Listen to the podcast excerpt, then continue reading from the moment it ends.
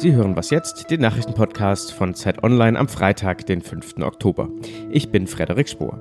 Wir sprechen heute über die CDU im Umfragetief und über Migranten in Mexiko. Zuerst aber kurz die Nachrichten. 20.000 Menschen wurden an diesem Samstag bei einer Demonstration am Hambacher Forst erwartet, doch die Aachener Polizei hat die Veranstaltung verboten. Der Grund? Sicherheitsbedenken. Die Veranstalter wollen das nicht akzeptieren. Der BUND hat Eilanträge am Verwaltungsgericht Aachen und dem Bundesverfassungsgericht gestellt. Hunderte Demonstranten sind in den USA festgenommen worden. Sie hatten innerhalb des Senatsgebäudes gegen Brett Kavanaugh demonstriert, Donald Trumps Richterkandidat für den obersten Gerichtshof. Kavanaugh entschuldigte sich unterdessen für seinen umstrittenen Auftritt im Senat. Er sei möglicherweise zu emotional gewesen, schreibt er in einem Gastbeitrag für das Wall Street Journal. Der Senat könnte am Samstag über Kavanaugh abstimmen. Flugreisen, das war einmal etwas richtig Exklusives. Mittlerweile sind sie längst Alltag, doch mit den vielen Passagieren gibt es auch immer mehr Flugausfälle und Verspätungen. Heute treffen sich die Verkehrsminister von Bund und Ländern zum Luftfahrtgipfel. Sie wollen mit Vertretern der Fluggesellschaften und der Flugsicherung sprechen. Redaktionsschluss für diesen Podcast ist 5 Uhr.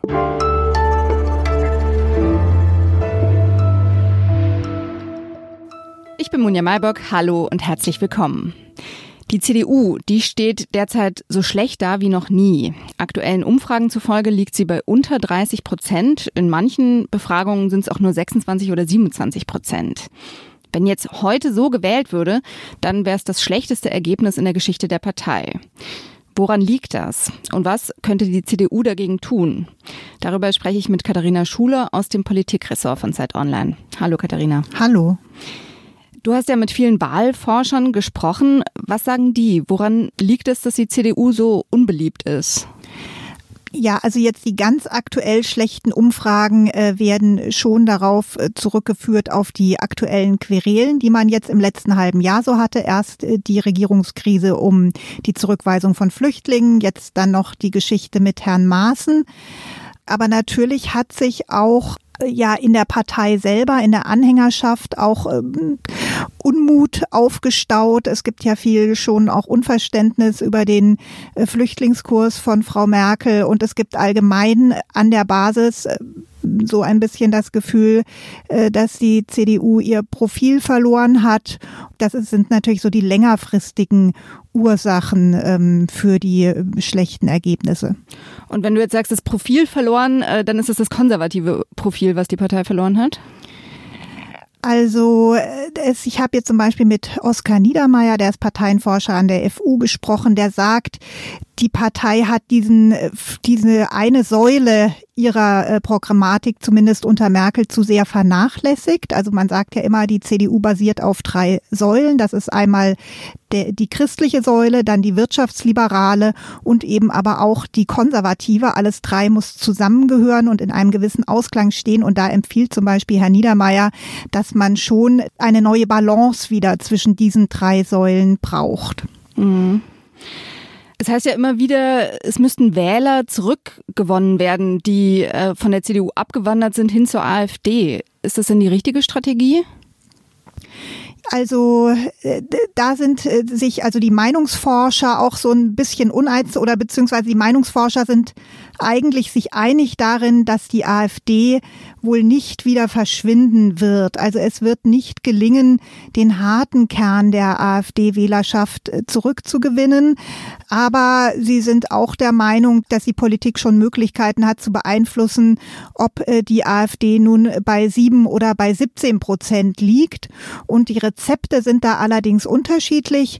Manche empfehlen eben eher, wie das Merkel ja auch versucht, eben gute, sachorientierte Politik zu machen.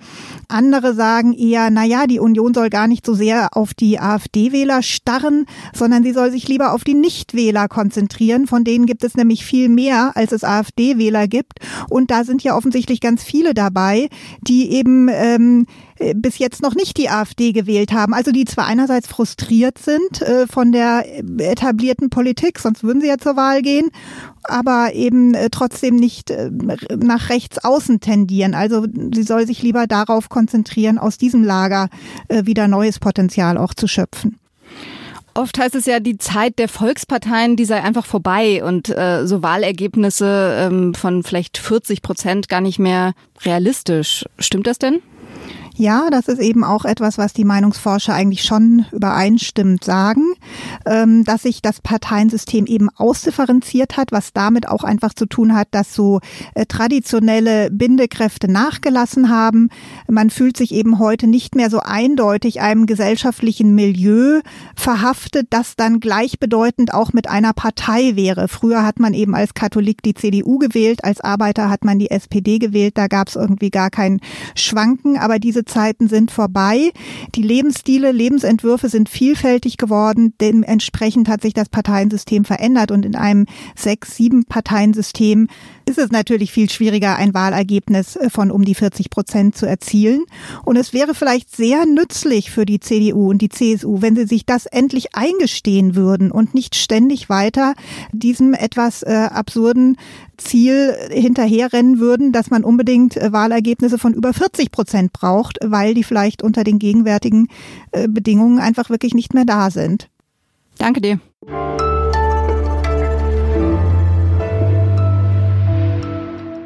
Und sonst so? Polizei und Zoll setzen ja bei Fahndungen gern Hunde ein. In Schweden versucht nun auch der Sport sein Glück damit. Molly, ein vierjähriger Springer-Spaniel, ist laut dem schwedischen Sportverband die erste Anti-Doping-Hündin der Welt. Molly soll bei Wettkämpfen nach Steroiden, Testosteron und anderen Leistungssteigerern suchen. Nach welchen genau, wollen die Hundetrainer lieber nicht verraten. Schließlich soll Molly Sportler vom Doping abhalten und nicht dazu inspirieren.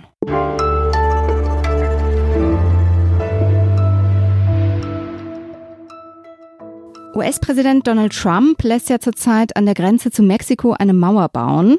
Aber viele Migranten aus Mittelamerika erreichen die gar nicht. Die USA haben ihren Grenzschutz nämlich weiter nach Süden verschoben. Ein bisschen so, wie die EU das auch macht, in Afrika nämlich. Die USA geben Geld und Technik, um die Migranten schon an der Südgrenze Mexikos abzufangen. Meine Kollegin Alexandra Endres hat sich das vor Ort angesehen und ist jetzt am Telefon. Grüß dich, Alexandra. Hallo, Monia. Du hast eine Herberge ganz im Süden von Mexiko besucht. Da werden Migranten aus verschiedenen Ländern, Guatemala, Honduras, El Salvador, versorgt. Wovor fliehen diese Menschen denn?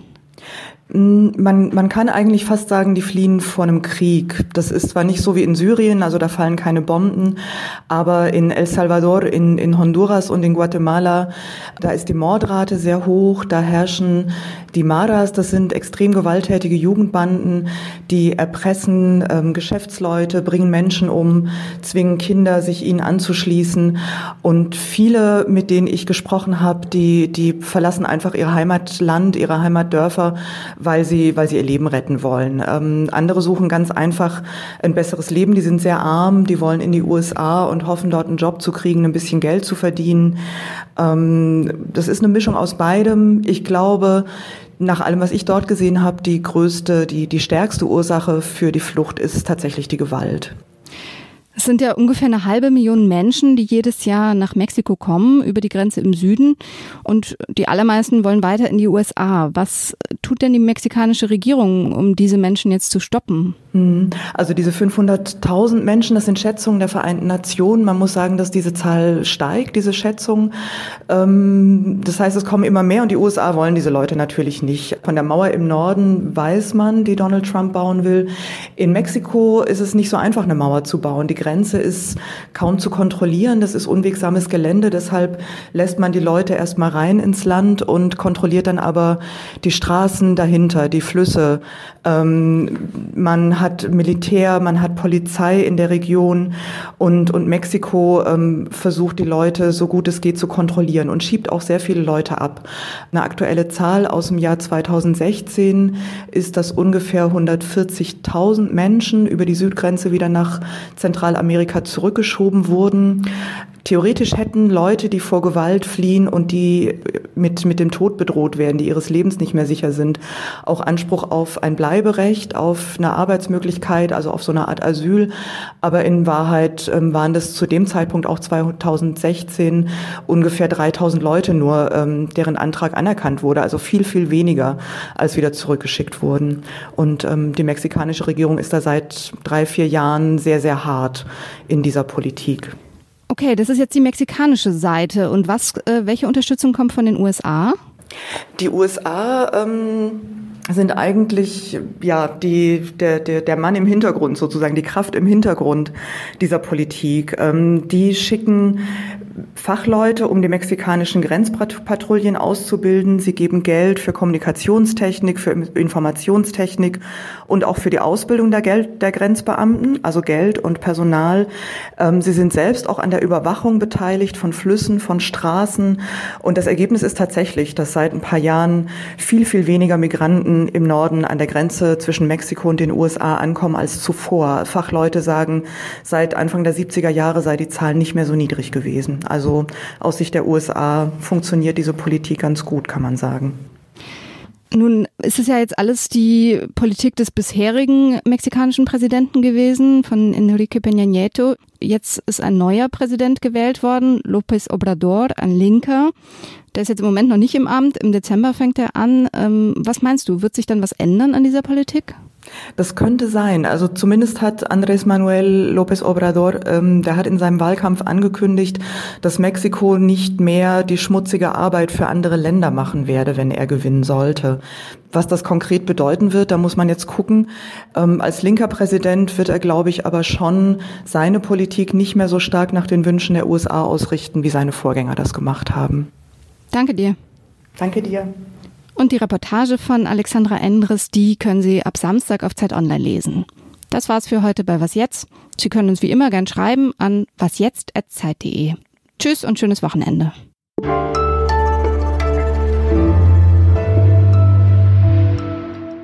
Und die Flüchtlinge haben dir ihre Geschichten erzählt?